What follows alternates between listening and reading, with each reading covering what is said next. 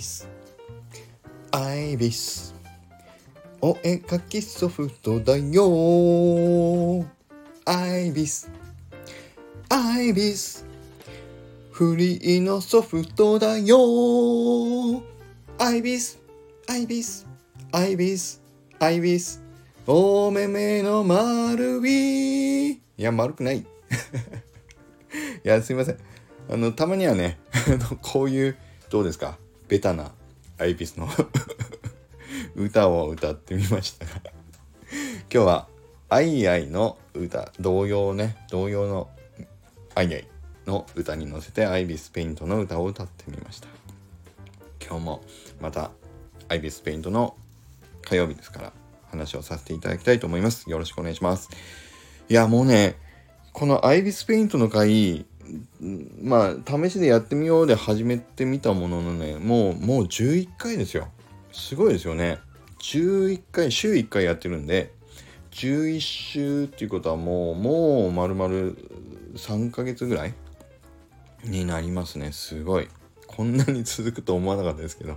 いやでもやっぱり三宅さんのあのフォロー説明会がめちゃくちゃ有益でだから僕の放送回も伸びてるしちゃんとねやっぱりお絵描きのことを、まあ、学んでいる方が増えてきてるってことじゃないですかね。うん本当にすごいです。で三宅さんの前回先週の分もねいやめちゃくちゃ勉強になりましたね。僕がペンって言っちゃってたのあれ正確にはブラシというっていうことで。でブラシっていうのもそのドットの絵柄をこうどういう風にこのなんキャンバスに落とし込むかみたいのを決めたものがブラシですっていうことを言ってたかな。うん。だからこう細かいちっちゃいドットをバッと書き込んでいくってことを言ってましたよね。でその書き方をちょっとカスタマイズできるのがまあペンのカスタマイズっていうことでもう沼ですって言ってましたね。やり始めたらもういくらでもカスタマイズできちゃうということで。でも僕もねでもちょっとそれを聞いててまあ筆の入り方が僕もうちょっとね今気に食わないんですよ実は。僕の改造ペン。だからちょっと後でそれをまあまたいじってみようかなというふうに思いました。ね。で前回の先週回もねまだ聞いてない方は是非聞いていただければと思います。三宅さんの放送回も貼っておきますので是非よろしくお願いします。で今日はちょっとねこれまた邪道だって言われちゃうかもしれないんですけど一個僕がよく使っていることをちょっと話をしたいと思います。何かというと輪投げツールで切り取って変形を変形や移動をする。ね。これちょっと難しい話かもしれないですけど皆さん絵って一発描いてダメだったらもう何？全部書き直しと思ってません？いや実はそんなことないんですよ。もう本当にねこれわかんない。プロの方に聞いたら邪道って本当に言われちゃうかもしれないんですけど僕はもうプロじゃないから趣味でやってるんでイラストをまずね描いてみた後に例えばですよ顔を描いた時に左の目と右の目のバランスがちょっとなんかおかしいなーってもし感じたとしますよ。皆さんどうします？その時。消して書き直します？でもそれをやっちゃうともうもういいやめんどくさい。もう絵なんか描くのやめようってなりません？そうなんですよ。もうね趣味でやるんだったら楽しくやった方がいいと思うんです。そこで僕のおすすめは輪投げツールというものと移動したり回転したり拡大したりちょっとちょっとだけ何て言うんだろう。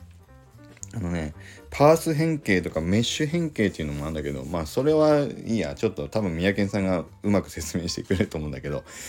ちょっとだけ微妙に形を変えるとかもできるわけですよ。ね。自由自在なんです、デジタルっていうのは。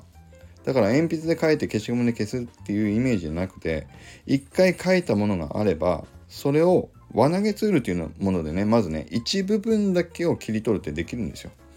だから例えば左目をちょっとバランス悪いと思ったら左目の部分だけこうピーッとくくってあげるとそれで範囲選択みたいにできるんで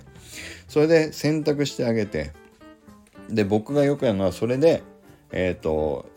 レイヤーをコピーするっていうのをやるとその切り取った部分の左目だけ今の話で言うと例えば左目だけを切り取れるんです。そうすると元の絵は残りながら左目だけがいじれるようになるんですよね。そうすると今度は何ができるかっていうとその左目だけを切り取ったレイヤーを移動してちょっと位置を合わせたりその左目を少し形を大きく拡大したりちょっとだけ釣り目にしようかとかちょっとだけ垂れ目気味にしようかっていうちょっと回転させるっていうこともできたりするわけです。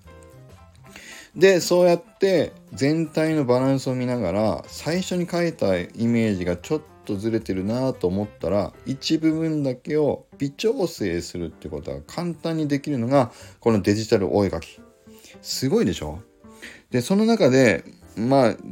これちょっとわかんない。本当に僕うまく説明できないんだけど、宮健さんにもお任せしたい。パース変形とかメッシュ変形とかっていうのはアイビスペイントにもあるんだけど、それを使うと、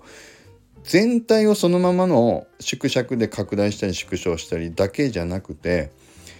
一番左の方だけを少し縮めるとか、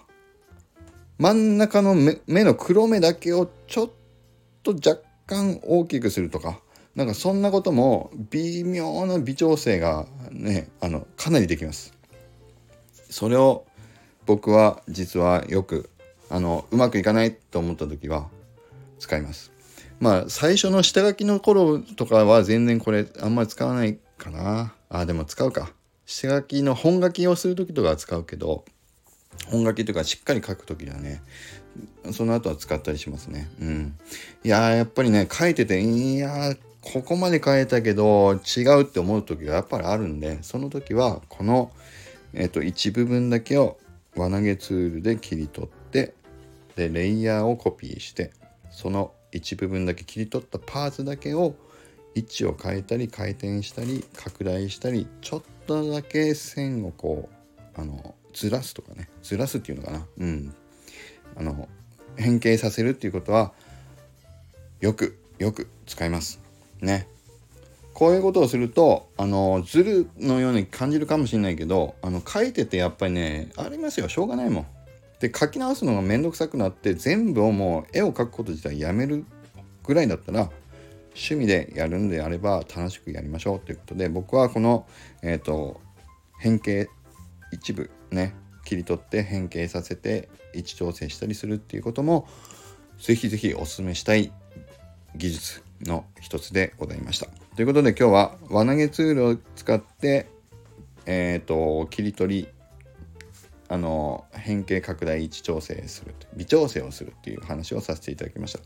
まあ、題名なんて言うんだろうなこれ長いですよね難しいけどまあちょっと題名は考えますけども。うん、ということであとはもう三宅さんに先生なのでお任せします。ごめんなさい丸投げで 僕もね、宮健さんの回、本当に毎回めちゃくちゃ勉強になるんで、あの、楽しみにしております。ということで、今日も良い一日を